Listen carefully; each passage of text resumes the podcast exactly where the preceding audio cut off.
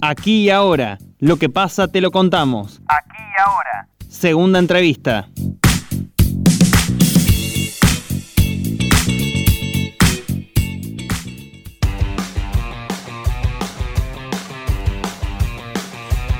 Mientras a nivel nacional empieza a sonar la posibilidad de debatir una reforma de nuestro sistema de salud, en Salta la falta de acceso al derecho a la salud intercultural por parte de niñas y niños de comunidades indígenas del norte de esa provincia es una problemática grave que pone en riesgo sus vidas y sigue siendo una deuda pendiente del Estado.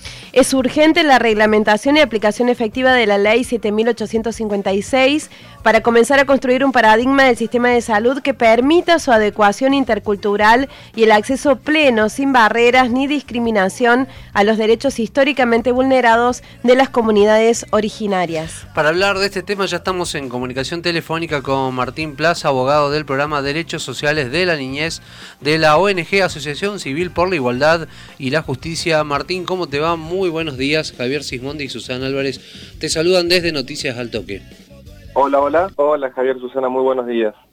Martín, ¿cómo es la situación sanitaria en la que se encuentran actualmente los integrantes de estas 500 comunidades indígenas de los más de 14 pueblos originarios que viven en Salta? Bueno, una situación crítica. en febrero del año pasado, del año 2020, se declaró aquí en Salta la emergencia sociosanitaria respecto a tres departamentos del norte de la provincia donde reside la mayor cantidad de comunidades indígenas en la provincia de Salta. Estamos hablando de los departamentos de San Martín de Rivadavia, donde residen 400 comunidades indígenas. Esta emergencia sanitaria se declara a partir del fallecimiento de al menos nueve niños y niñas huichí en, estos tres departamentos. Y esta situación crítica se mantuvo eh, lamentablemente entre, abril y, entre marzo y abril de este año. se tomó conocimiento por los medios de prensa de al menos tres fallecimientos más. Y esto revela o transmite una situación de, muy crítica vinculada con el acceso al derecho a la salud de la familia indígena, que tiene que ver con la postergación histórica que eh, decanta distintos motivos. O el presupuesto fundamental, que nosotros entendemos que hay que corregir de manera urgente, tiene que ver con un paradigma vigente de discriminación hacia las poblaciones indígenas por parte del sistema de salud tradicional.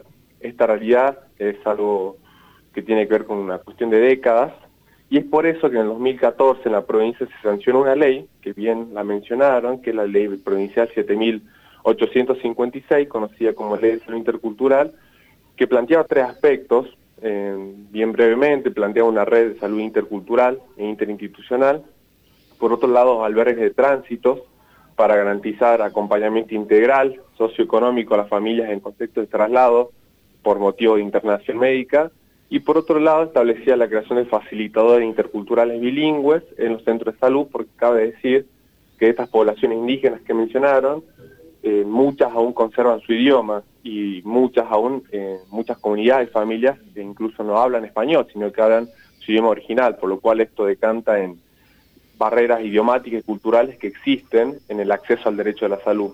Esta ley, si bien se sancionó en el 2014, nunca se aplicó en efectividad porque, bueno, la excusa siempre del Poder Ejecutivo fue que nunca fue reglamentada, por lo tanto nunca fue dotada de presupuesto específico, ¿no? Entonces estamos a siete años que se sanciona la ley y al día de hoy eh, no se puede aplicar con efectividad. Su aplicación efectiva implicaría por lo menos empezar a reducir estas barreras idiomáticas, culturales y poder intentar empezar a mitigar estas eh, este paradigma, estos hechos de malos tratos, discriminación vigente que existe por parte del sistema de salud hacia las familias indígenas y que eso pudiera repercutir positivamente en el acceso a la salud para las personas más vulnerables de estas comunidades, que son particularmente niñas. Martín, eh, ¿por qué creen que ni el anterior gobierno de Urtubey ni el actual de Sáenz han avanzado en esta reglamentación de esta ley? Bueno, en términos formales, como te había dicho, eh, la ley establece en el artículo octavo un plazo de 180 días para que el Ejecutivo la sancionara. El gobierno anterior, la respuesta formal fue que nunca se reglamentó, bien, por lo tanto nunca se dio un presupuesto específico, y el gobierno actual, pese a que hemos hecho pedidos administrativos, no ha dado todavía ninguna respuesta formal por qué no está aplicando la ley.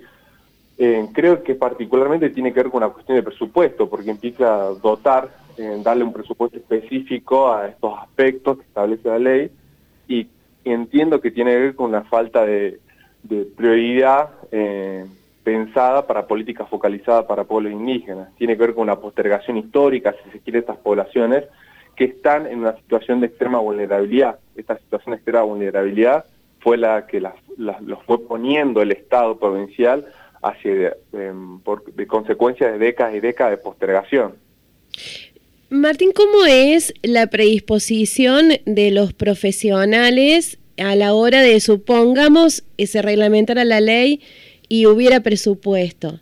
Porque después a eso hay que llevarlo a la práctica y hay que también superar barreras personales en cuanto a lo que tiene que ver con convivir con otro tipo de prácticas.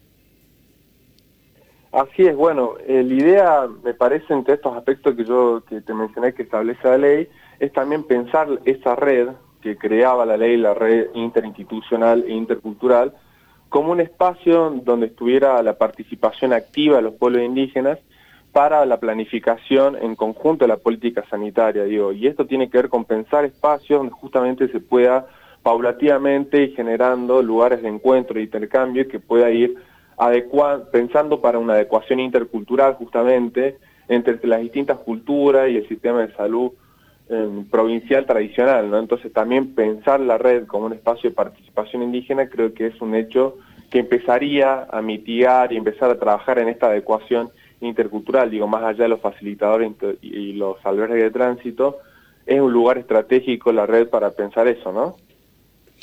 Martín, ¿cómo, cómo es la situación ¿no? actual eh, de, pandemia que están atravesando las comunidades originarias en Salta?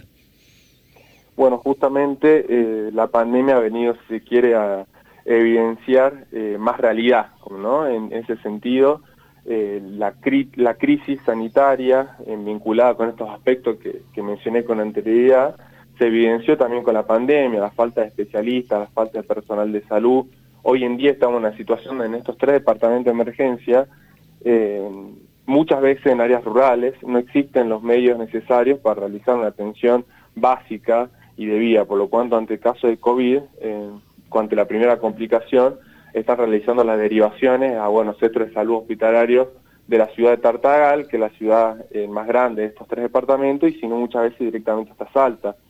Estas ya situaciones implican una serie de muchas veces vulneraciones, de violencia para con las familias indígenas al no haber facilitadores interculturales, muchas veces no se explican bien los tratamientos, digo, implica una serie de tensiones también que conllevan la internación misma y por eso justamente la ley planteaba también en ese contexto un acompañamiento sociointegral para las familias indígenas en un contexto de internación, bueno, cuestión que tampoco se viene cumpliendo. Entonces estamos viendo que en esta situación de crisis sanitaria, ya estamos en un año de pandemia, estas herramientas son cruciales y estratégicas para empezar a achicar las distancias y las asimetrías que se producen del sistema de salud tradicional. Por eso es importante su, vigencia, ¿no? Claro. ¿Han llegado las vacunas a estas comunidades? ¿Cómo son recibidas? Mira, sí, sí están llegando las vacunas, particularmente en, en este último tiempo se están vacunando, pero como te digo, eh, y esto pasa con muchísimas políticas públicas y que se puede aplicar esta caracterización. Muchas veces, eh, bueno, en este caso las vacunas llegan a, los centros eh, más urbanos de estos departamentos, no hay una, difusión de la información en los distintos idiomas originarios, por ahí solamente se hace la difusión a través de medios virtuales, si tener en cuenta que muchas de estas poblaciones ni siquiera tienen conectividad o no tienen dispositivos móviles. Diciendo en otras palabras, la política pública llega, pero no de la manera, eh, a tal forma que pueda ser difundida y que pueda llegar efectivamente a estas poblaciones.